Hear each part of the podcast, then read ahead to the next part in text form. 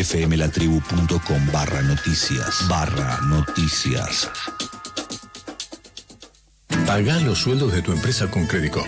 Lo podés hacer por Credicop móvil desde tu celular o por banca internet empresa en tu computadora. Elegí comodidad, elegí seguridad, elegí beneficios. Banco Credicop Cooperativo. La banca solidaria. Cartera comercial. Más información en www.bancocredico.com. Fin de espacio publicitario. Autogestión entre los dientes. FM 88.7. Frecuencia modulada La tribu, ex la tribu. La tribu. La tribu. Encendida. Autogestión entre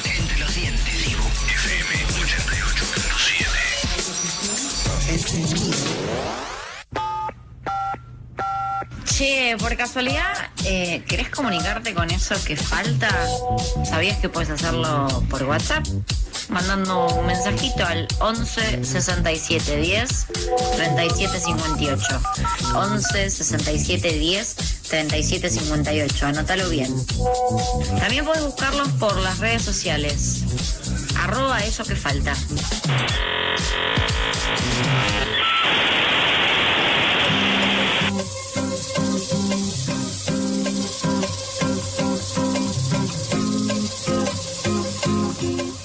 Falta. 36 minutos pasan de las 2 de la tarde. Estamos aquí en Eso que Falta, haciendo este programa hasta las 4 por el aire de FM La Tribu, la 88.7.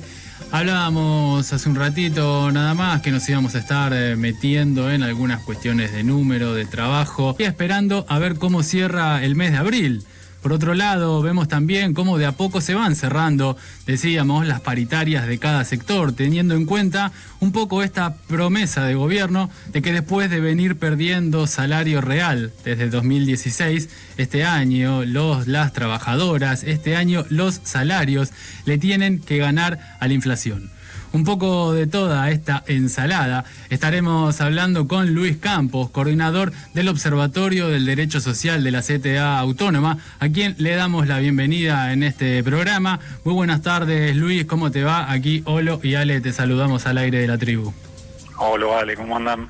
Muy bien. Muy bien, Luis, gracias por atendernos. Te damos la bienvenida a este programa y también aprovecho y le damos la bienvenida a Nilo, a este mundo. por ahí, todavía no correteando, pero anda por ahí. Está bien, muy bien. Eh, decíamos, Luis, hablando un poco de lo que tiene que ver con esta competencia de, para explicar qué significa el salario real, ¿no? Un poco la cuestión de, bueno, a ver cuánto es la inflación y cuánto es mi salario para saber de verdad si mi salario creció o no con respecto a otra etapa. Decíamos que según los datos del INDEC, en el primer trimestre de este año, los salarios crecieron más que la inflación. Tanto para el sector privado como para el sector público hubo un aumento de salario real, pero según vimos que publicaste en Twitter, se vienen unos meses muy complicados, dijiste. Te queríamos preguntar, ¿qué tiene de engaño este aumento de salario real del primer trimestre o qué tiene de preocupante los próximos meses que se vienen? Por un lado, no hay que enojarse con los números. Los números dicen lo que dicen. En todo caso, lo que sí es interesante es mirar, como decís vos, qué hay detrás de esos números. Efectivamente, el salario estos tres meses, entre enero y marzo, creció más que la inflación. Eh, ahora, ¿por qué se produce eso? Bueno, básicamente por un factor que es que eh, el año pasado cayó el salario real, es decir, eh, los aumentos salariales, un poco por la pandemia y un poco por una situación general del mercado de fuerza de trabajo que viene hace ya varios años en crisis en nuestro país, las paritarias llegaron muy tarde. Esto es algo que venía pasando en los últimos años y básicamente lo que quiere decir es que los acuerdos salariales que se fueron firmando tuvieron las últimas cuotas eh, previstas para los primeros meses del año siguiente. Es decir, en las paritarias del 2020 muchas actividades previeron aumentos salariales que se hicieron efectivos en los primeros meses de este año. Entonces, lo que tenemos ahí es que si bien la inflación de, del primer trimestre de este año fue muy alta, también había mucho aumento rezagado de las paritarias del año pasado que se hicieron efectivos eh, en estos meses. Con lo cual, digo, esa es una, digo, la razón que explica por qué el, el salario creció más que la inflación en, en estos primeros meses. ¿Son cláusulas gatillo, Luis? Perdón. más que cláusulas gatillo son cláusulas de revisión. Eh, es una cuestión técnica, la cláusula gatillo es una cláusula que se dispara automáticamente ante una inflación de determinado porcentaje. En estos casos no se dispara automáticamente, sino que lo que se abren son nuevas instancias de negociación eh, donde se negocian aumentos adicionales. Eh, técnicamente no es exactamente una cláusula gatillo, eh, es más una cláusula de revisión, pero lo que hizo efectivamente en la, en la- en la práctica fue que en el primer trimestre de este año haya muchas actividades que hayan tenido aumentos salariales, siempre hablando de trabajadores y trabajadoras asalariados registrados, es decir, el sector del conjunto de trabajadores y trabajadoras que tienen mayores niveles de protección. Eh, no estamos hablando de los no registrados, de los cuentapropistas, que son los que más eh, sufrieron las consecuencias de la crisis eh, a lo largo del último año. Y también una cuestión adicional para, para poner, eh, porque a ver, cuando alguien dice, ¿cómo, pero ¿cómo sube el salario si yo voy a la brujería, voy a la carnicería y los precios suben muchísimo más que lo que sube mi sueldo y es algo que efectivamente nos pasa a todos? Bueno, lo cierto es que cuando el INDEC calcula la inflación, obviamente el precio de los alimentos es un componente central del número que informa todos los meses de, de inflación, pero no es el único. Eh, y de hecho los alimentos vienen creciendo bastante por encima del promedio de la inflación. ¿Qué es lo que tira para abajo ese, ese número que informa el INDEC todos los meses? Fundamentalmente los servicios públicos. Eh, los servicios públicos, el transporte, el gas, la electricidad, el agua, eh, no, han, no han tenido aumentos estos últimos meses, con lo cual si bien no es un gasto que uno vea todos los días, lo cierto es que cuando el INDEC hace el cálculo de el conjunto de la evolución del conjunto de los precios, eh, esos precios son fundamentalmente los que están tirando un poco para abajo eh, el número final y hacen que uno tenga esa percepción de que cuando va a comprar los alimentos los precios suben mucho más eh, de lo que sube el salario, pero que en promedio en estos tres meses, insisto, en estos tres meses, el salario creció un poco por encima de, muy, muy poco por encima, pero por encima de la inflación.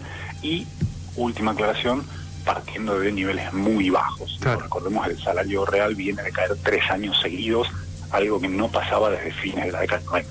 Luis, quizás ahora escuchándote eh, cómo se compone, digamos, este índice de inflación, ahí uno entiende también quizás esas discusiones que vimos estas últimas semanas dentro de la coalición del gobierno en función de la tarifa de los, de los eh, servicios públicos, entendiendo que si las eh, le sacan un poco de subsidios, muy probablemente ese índice de, la inflación aumente y ahí la, la ecuación, que son estos tres meses, cambiaría bastante. Definitivamente. Eh, hay una de las discusiones, las grandes discusiones, es qué hacer con la política de precios de las tarifas de servicios públicos, porque eso tiene un impacto en materia inflacionaria indudable, no solo por lo que impacta directamente en el bolsillo de cada trabajadora, persona que paga los, los- las, cuentas, sino porque además eso tiene lo que se llama aumentos de segunda generación. Es decir, la verdulería eh, a la cual yo le compro todos los días, eh, si tiene un aumento en su tarifa de luz, Te en mete la verdura. los palos, eso va a impactar en el precio de la verdura, Claro. además de lo que ya viene aumentando la verdura. Claro. Y, y esto, digo, este tipo de, de- de- de mecanismos son mecanismos muy difíciles de resolver en economías inflacionarias como la nuestra, porque cualquier cuestión que uno toque eh, impacta sobre el resto. Digo, es un mecanismo de, relojería bastante complejo eh, que hace muy difícil bajar la, la inflación de niveles que en nuestro país son lamentablemente muy altos y que, insisto, más allá de la situación puntual de estos tres meses, eh, lo cierto es que cuando uno mira la película un poco más, más larga, mira el- lo que viene pasando ya hace varios años, el, impacto sobre la, capacidad de los trabajadores, las trabajadoras, sus familias, de adquirir los bienes eh, básicos para reproducir la, vida social se viene deteriorando eh, y de, de- de una manera muy significativa. Luis, está claro que en Argentina es imposible calcular, o mejor dicho, acertarle al cálculo de en cuánto va a estar la inflación de acá a marzo, abril del año que viene, para poder sentarme yo con mi patrón y negociarle, bueno, este año necesitamos los trabajadores a quienes yo represento, tanto de aumento, porque el ministro dijo tal cosa. Te pregunto a vos, ¿cómo ves esta estimación? Que hizo el ministro en el presupuesto 2021 de un 29% de inflación para este año y qué cosas eh, puntuales hay que tener en cuenta. Vos nombraste un poco, bueno, ahí eh, las tarifas son un tema que repercute en todos los precios, pero bueno, volviendo al número, ¿cómo, cómo ves vos este 29 que pronosticó Guzmán para el presupuesto 2021? Ah, Todavía es muy difícil calcular cuál va a ser la inflación de este año, efectivamente. Lo cierto es que cuando esta semana se conozca el dato de abril, todo indica que vamos a tener un acumulado cercano al 17% para los primeros cuatro meses del año. Eh, esto significa en, blanco sobre negro que aquella meta del 29% eh, ya prácticamente nadie la considera como realizable. Eh, es muy difícil, yo tendría que ser una inflación muy por debajo del 2% mensual de acá a diciembre para que para que se llegue a ese 29% que escribió Guzmán en el presupuesto. Eh, lo cierto es que sea, les diría que todo el mundo ya descartó ese número como, como un número posible de, de- llegar.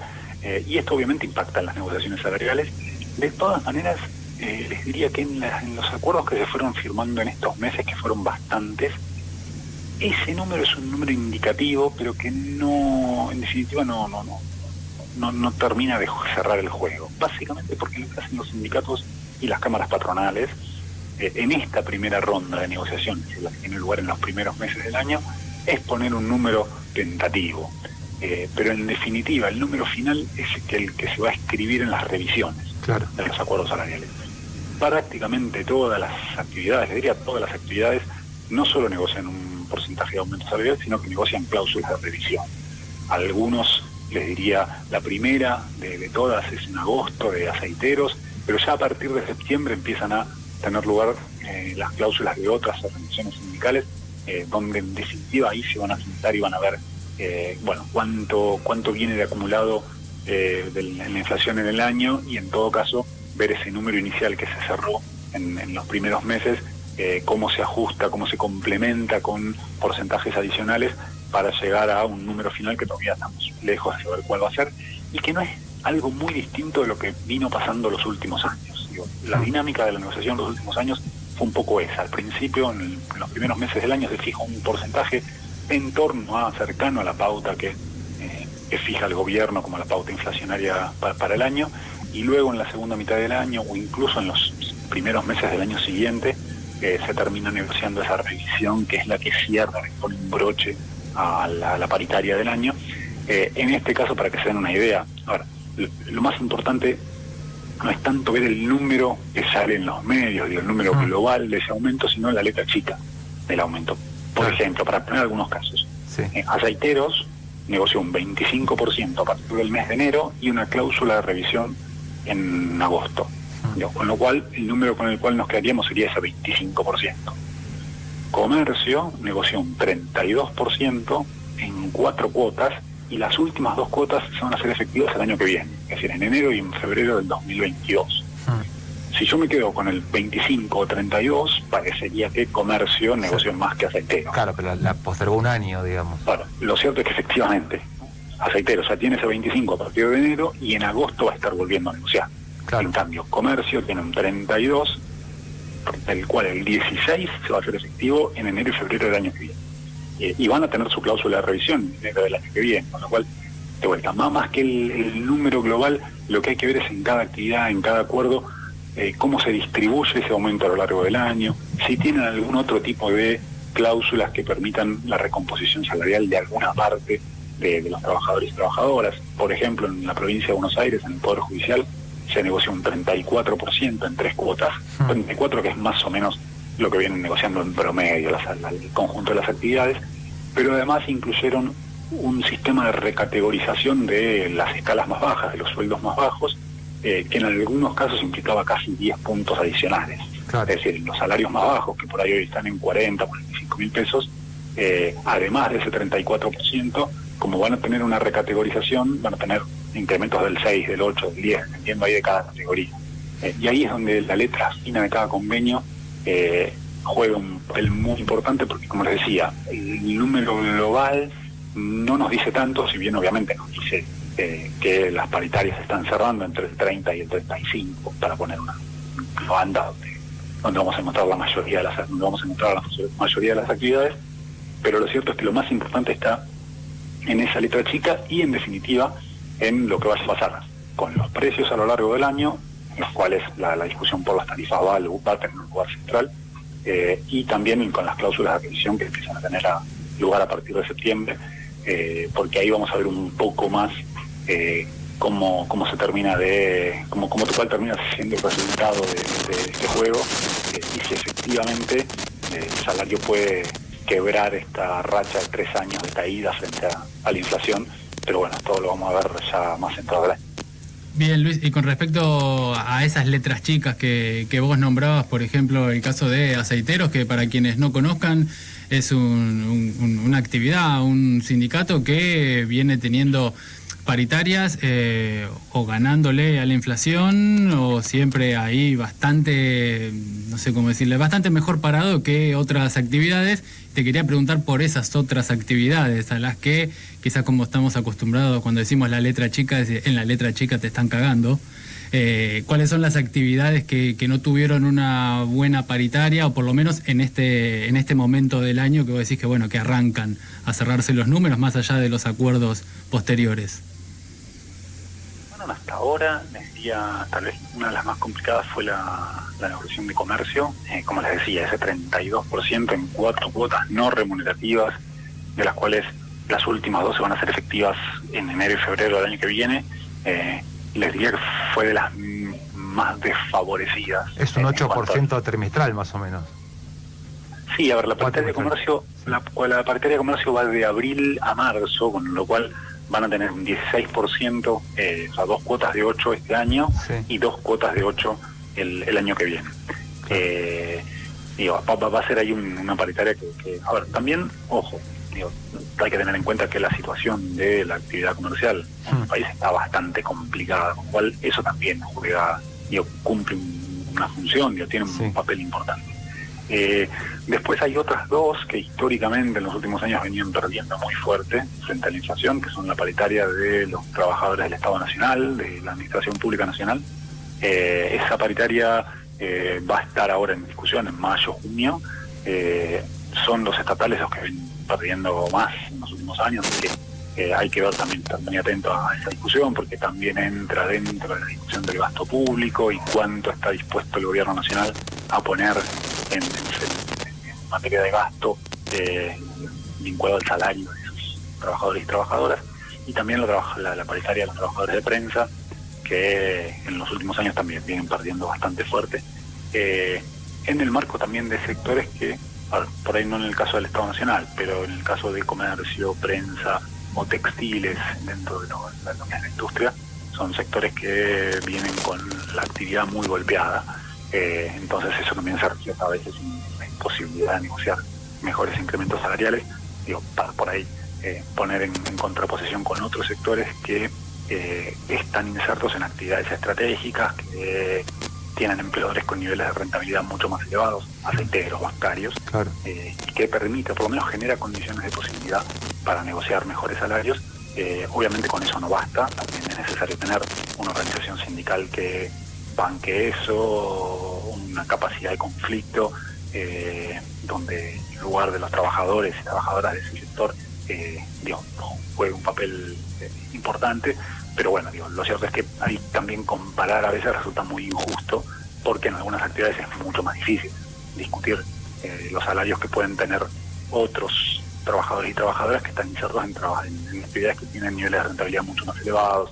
Y ahí esa comparación a veces resulta eh, injusta, pero bueno, hay que hacer análisis caso por caso.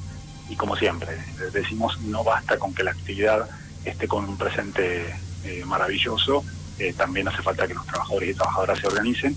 Y en el caso opuesto, muchas veces en caso la, la- actividad no está en, en mejor de los escenarios, eso no impide que desde la organización sindical se puedan plantear cuestiones, se puedan llevar adelante reclamos, pero bueno, eso de vuelta depende mucho de cada caso.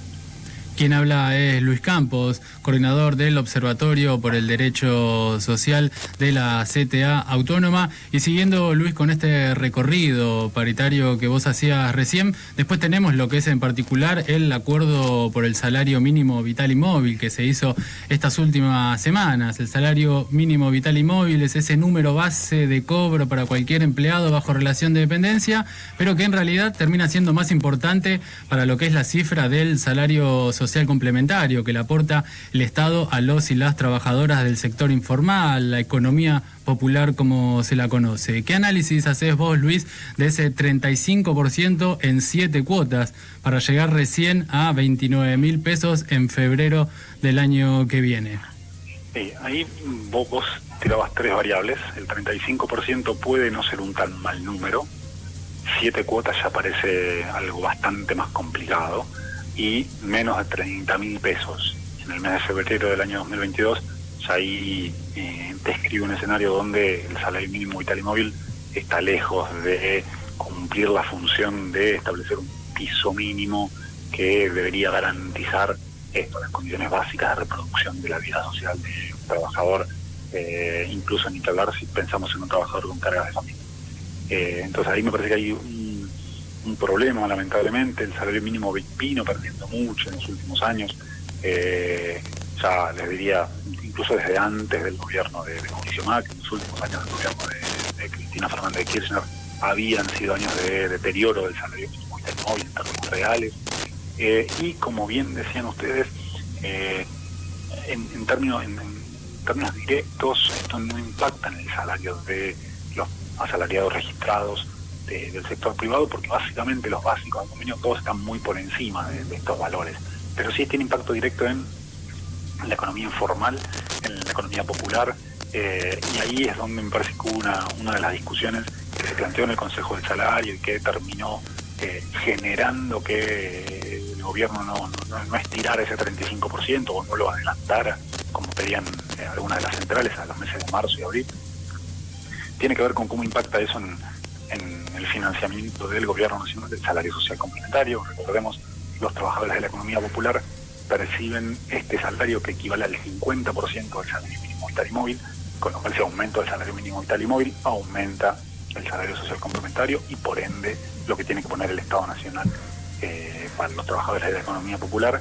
Y me parece que ahí hubo una, especie de freno del, gobierno nacional eh, en términos de decidir no poner más recursos en, el sector, lo cual me parece que es un problema y que lamentablemente va en dirección contraria a lo que había sido tal vez la época de oro de la gestión del kirchnerismo. entre el año 2003 y 2006 el salario mínimo vital y móvil fue una de las principales herramientas de, la política laboral del primer gobierno del kirchnerismo, de Néstor Kirchner, eh, donde se lo aumentó mucho y tuvo una política muy activa de aumentos del salario mínimo vital y móvil, y eso en cierta medida empujaba al resto a negociar mejores salarios, eh, ponía un piso de referencia para otros sectores, eh, para los asalariados no registrados, para trabajadores y trabajadoras de casas particulares, eh, para distintos sectores que veían ese salario mínimo vital y móvil como una referencia. de vuelta, eso fue una política muy exitosa entre los años 2003 y 2006, lamentablemente después medio que se dejó de lado eh, y este año, que, bueno, podría haber sido una, señal más contundente del gobierno nacional en términos de poner un piso más alto, me parece que se eligió cierta prudencia fiscal eh, que termina desnaturalizando bastante la función que debería realizar el mínimo vital y móvil y que de vuelta, las siete cuotas son difíciles de calificar eh, y, que bueno, que el salario mínimo vital y móvil llegue a apenas 29 mil pesos un poco más en el mes de febrero del año que viene, eh, también muestra a las claras que eh, lamentablemente está perdiendo todo valor como referencia para, para el resto de las relaciones laborales, no solo del mundo de la economía formal, sino fundamentalmente de la economía popular, la economía informal, o algunos casos de trabajadores registrados y registradas que no están cubiertos por el salario mínimo vital y móvil, pero que lo pueden mirar como referencia. Muy bien, Luis, clarísimo el panorama. Te agradecemos muchísimo por atendernos y aquí te mandamos un gran abrazo como siempre. Bueno, abrazo grande para ustedes. Suerte, déjame decirte suerte el domingo, Luis. No quería dejar esta oportunidad. Bueno, muchas gracias, Ale, igualmente. Te mando un abrazo, gracias, Luis. Chao, abrazo. Hablábamos con Luis Campos, un amigo de la casa, coordinador del Observatorio del Derecho Social de la CTA Autónoma. Hicimos un poco de recorrido por las paritarias y marcando, como decía Luis recién, la importancia que tienen cerrar el número o arrancar la negociación ahora, pero en la mayoría de las actividades, como no se sabe cuánto va a ser la inflación en este bendito país hay, hay acuerdos posteriores, hay cláusulas La que letra dicen chica. en un par de meses seguimos hablando. Y La importancia de letra chica. O sea, otro, otro caso más donde vuelve eh, la famosa eh, frase hay que leer la letra chica. Bueno, acá Luis Campos nos hacía un panorama de eh, paritarias y acuerdos laborales, económicos de los trabajadores y trabajadoras y poniendo énfasis en no nos quedemos con el número de ahora, sino quedémonos con la letra chica. Tres.